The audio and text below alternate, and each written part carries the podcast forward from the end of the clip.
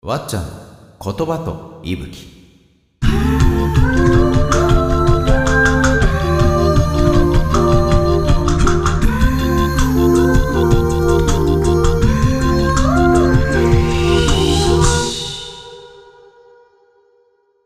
はい始まりました。わっちゃんの言葉と息吹。この番組は少し変わった音楽歴パフォーマンス歴を持つ私共同士わっちゃがその経験をもとにした気ままなフリートークや楽曲配信などを行っていきます。今回記念すべき第1回目ということで、僕のことをご存知ではない方がほとんどだと思います。はじめまして。ということで、まずこの回では自己紹介から始めたいと思います。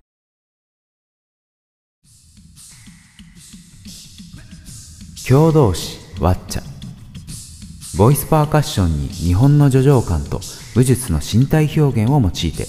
独自の和と洋を混ぜた世界観を声で音楽表現しているソロアーティスト。です、えーボイスパーカッションいわゆるボイパですね。この言葉は皆さんも聞いたことがあるかと思います。テレビで社会現象になってから早20年といったところでしょうか。口で声や息を使って様々なリズムの楽器の音や、えー機械や自然などの様々な効果音などを巧みに作り出す。そんな演奏方法です。このボイパをツールに僕は、えー日本で生まれ育った日本人ならではの感性を軸にわびさびの意識であったり、えー情景的な雰囲気自然風景空気感などさまざまな和の要素を和楽器をヒントに音に取り入れて和洋折衷のサウンドアートを声で表現します。さらに視覚的な表現として、えー幼少時代に習った剣道や、えーソロ活動を始めてから学んだ盾、えーとチャンバラといった方が分かりやすいかもしれないですね、はい、盾の演技を生かした武術的な動きアクションをダンスというか舞のように取り入れて、えーパフォーマンスしております、えーでもまあちょっとそうですね。だいぶ分かりにくいかなと思うので、えー軽くですが実際に音を出してみたいと思います。例えばボイスパーカッションはこんな感じでリズムを刻みます。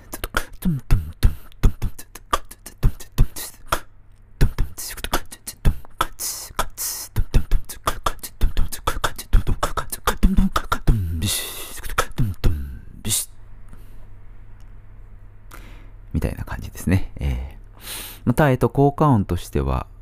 まあえっと、剣道っていう話もしたので、剣を振る音なんかをやってみたいと思います。これはちょっと単純なんですが、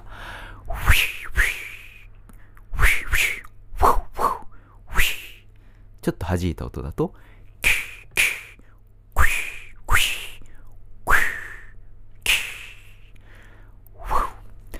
えーあとはまあ自然の音とかで風の音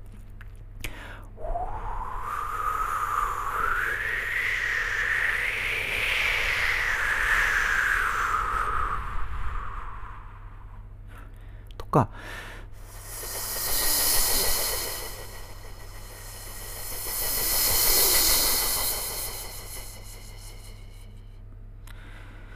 とか、まあ、あとは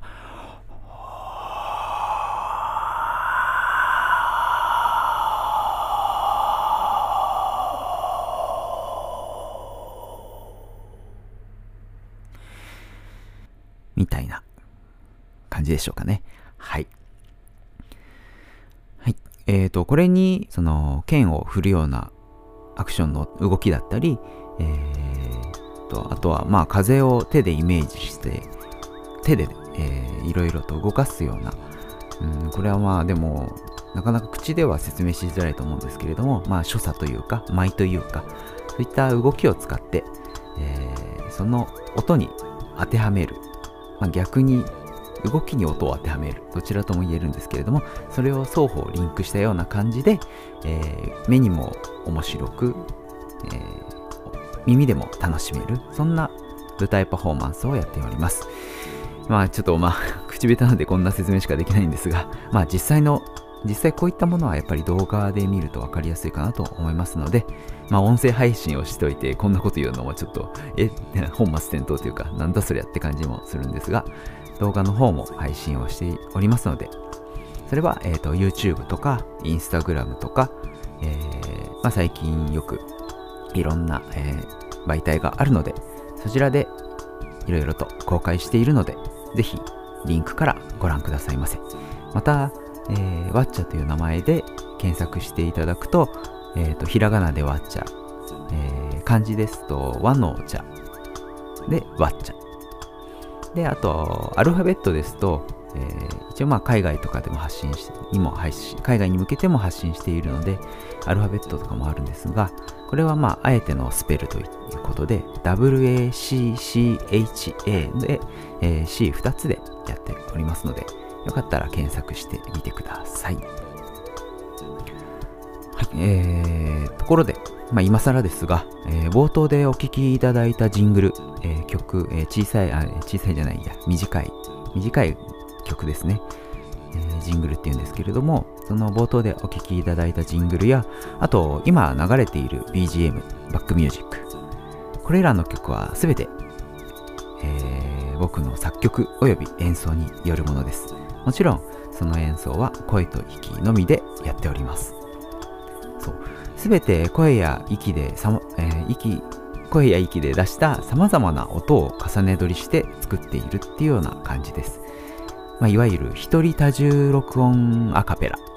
ですかね。はい。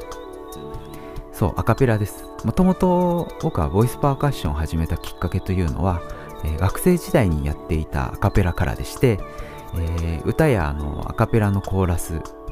そういったあの経験も全て活かして声の音楽表現として総合的にというか、えー、表現をしております。まあ、せっかくね、あのー、まあ、歌でもいろいろあって、まあ、挫折とかしたんですけれども、まあ、これはあのまたおいおい話をしようかなと思うんですが、いろいろな挫折を経て、でもこういったあのいろいろな経験も生かしていきたいなと思うので、こんな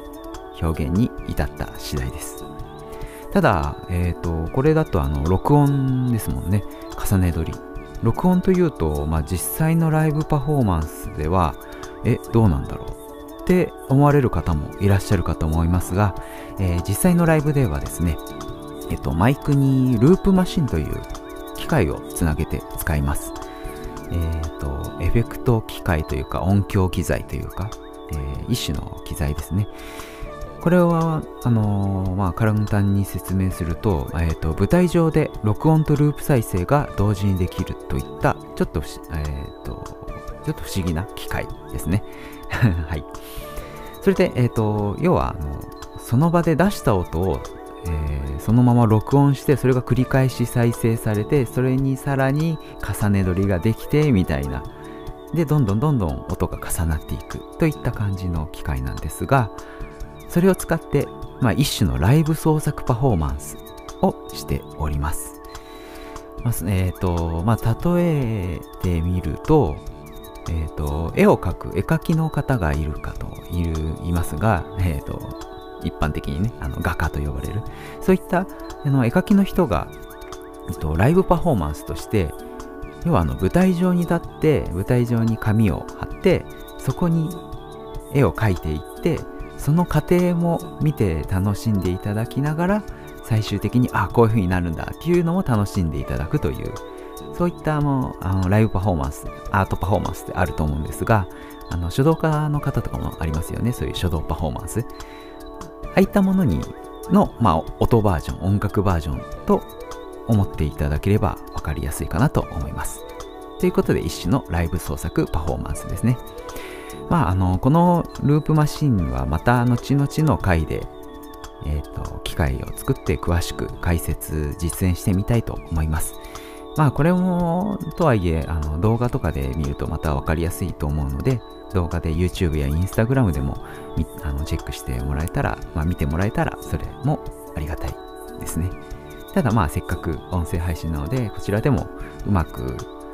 あの伝えられそうであればこちらの方でも音声配信でも解説実演してみたいと思います。さて、えー、これらの声をツールとした和洋表現和と洋の表現一見いろいろコンテンツを組み合わせた感っていうのもあるかと思います。はい。なのでじゃあこれでワッチャは一体何がしたいのっていう疑問もあるかもしれませんよねはいあの実際まあそういうふうにまあ言われたこともありますし、はい、インタビューとかでそういうふうにあのあのパーソナリティの方がに聞かれたこともあります。まああの、それであの、僕はですね、エンタメというよりかはどちらかというと、アート、アート、アートとして僕は好んでこの活動をしております。もともとアートを創作するのが好きな僕は、あの絵を描くような、そんな、えー、イメージでの音楽パフォーマンスをしています。そこで僕にて、えー、僕がこの活動表現について一つ大きいテーマにしているものがあります。それは生命の息吹はい人間が生きるために必要な息というものを使っているからこそまた自然と共に生きる日本の感性っていうのがあるじゃないですかその日本の感性だからこそできるもの。それに、えー、そもそも自分がやりたい表現をあの演奏生活約まあ20年ぐらいになるんですけれどもただまあそうですね。あのもっと言えばそれ以前アートのアートに興味のあった幼少時代の頃からいろいろなことをやっていろいろと模索して突き詰めた結果、えー、今からまあ数年前ぐらいにたどり着いたのがこの生命という命というテーマでした。この辺りもまたあの話すと長くなるので、え、またおいおいまた別の回にお話ししてみたいと思います。さて僕の自己紹介はこんな感じなんですが、えー、表現の音楽観、まあ、芸術観といいますか、えー、このようにこの表現にはいろいろな要素もありアートならではのアートならではの抽象的な部分もあったりなかなか伝わりにくい部分も多々あります。それは活動していて日々痛感しています。本当にすごく自覚しております。特に日本国内ではすごくそれを感じます。というのも、えー、ちょっと余談ですが、僕はあの海外での活動もしておりまして、やっぱりあの海外だと言葉の壁がありますが、逆にこういった音のパフォーマンスですと、言葉の壁を飛び越えることができる、そんな利点もあるので、逆にそういった時にアートとか音楽に対してダイレクトにすごく思いが伝わることがあのすごくよくあります。なので、えー、海外の方がそういう意味ではすごく伝わりやすいなって思うこともあります。ただ、日本は、まあちょっと偏見はあるかもしれますが、えし、知れますが？なんか日本語おかしいですね日本、まあその偏見はあるかもしれないんですけれども、なんて言うんでしょう。あの独自のその音楽に対する印象というか、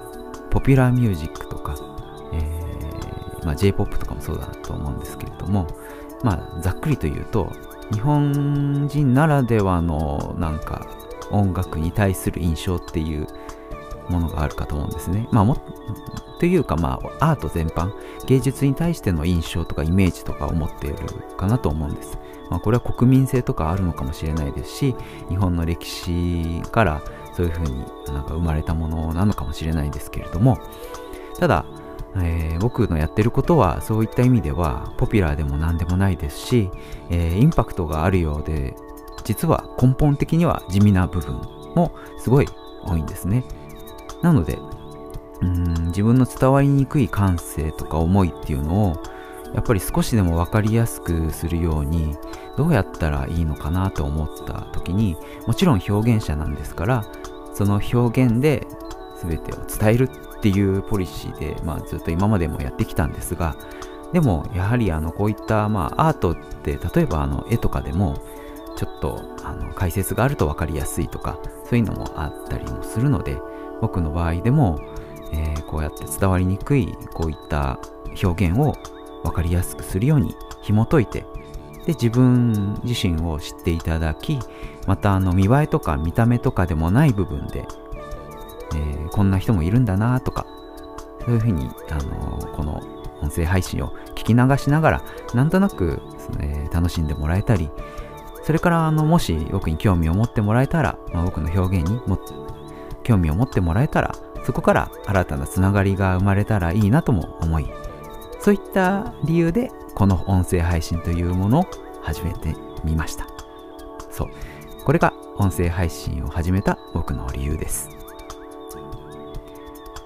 ちなみにそのきっかけというのは実際にあの僕の周りのお世話になっている方や、えー、よく知って知ってくださっている方々ファンの方々とか応援してくださっている方々のアドバイスやリクエストがきっかけなんですね。はい。あの本当にあの多くのことを見てくださっているとか応援してくださっているって本当にありがたいなと思っております。嬉しい。うん。声のアーティストなんだから音声配信に可能性があるんじゃないっていうふうにまあ言われたということです。ね。確かにあのパフォーマンス以外であの顔を晒すと言ったらちょっとあの語弊があるかもしれないんですがあのセルフィーとか自撮りとか、えー、そういったものはあの昔からその昔からとかそういう言葉が生まれた時からどうにもなんか抵抗があってあの YouTuber とか SNS の自主動画放送みたいなのも最近、最近というかここ数年でどんどん発展してきたと思うんですけれども、えー、まああのそういう YouTuber とかそういった言葉が生まれる前から、まあ、YouTube であったりそういったものはやってはいたんですがやっぱりその自主動画放送みたいなものは性に合わないなってすごく思ってました。でも音声配信なら確かに抵抗なくいろんな配信の発展ができるんじゃないか僕にもできるんじゃないのかなと思った。という次第です。はい。そんなわけで始めてみました。この配信番組。配信ペース配信のペースはあのいろいろ参考にしました。あのこういった音声配信とかのアプリとかこういったあの市場というかそういったものってもう今まで全然経験なかったので、まあ、ラジオ番組は小さい頃とかあの勉強中に聞いてたりとかしてたのであのそういうのは嫌いではなかったんですが音声配信っていうのはあんまりあのちょっとあのピンとこなかったピンとこなかったっていうかあんまり気にしていなかったんですがそれをもう最近まあこれをやってみようっていうことでいろいろあのいろんなところを見たりしたんですがで参考にもしたんですが、えー、配信のペースはちょっとマイペースというかあえてまあ細く長くでいこうかなと思います。はい。口下手で配信初心者なので、まあ、至らぬ点あります。えー、あるかと思います。実際あの、今、今までの喋りもすごい、あの、しどろもどろでお聞き苦しい点もたくさんあったと思います。すいません。はい、ただ、えー、これからちょっといろいろとこの音声配信を通じていろいろなつながりを作っていけたらいいなと思うのでどうぞ末永くというか、まあ、まずは、えー、興味を持っていただいて、どうぞこれからもよろしくお願いいたします。はい。それでは、今回はこの辺で、お聴きくださりありがとうございました。では、また次回。わっちゃでした。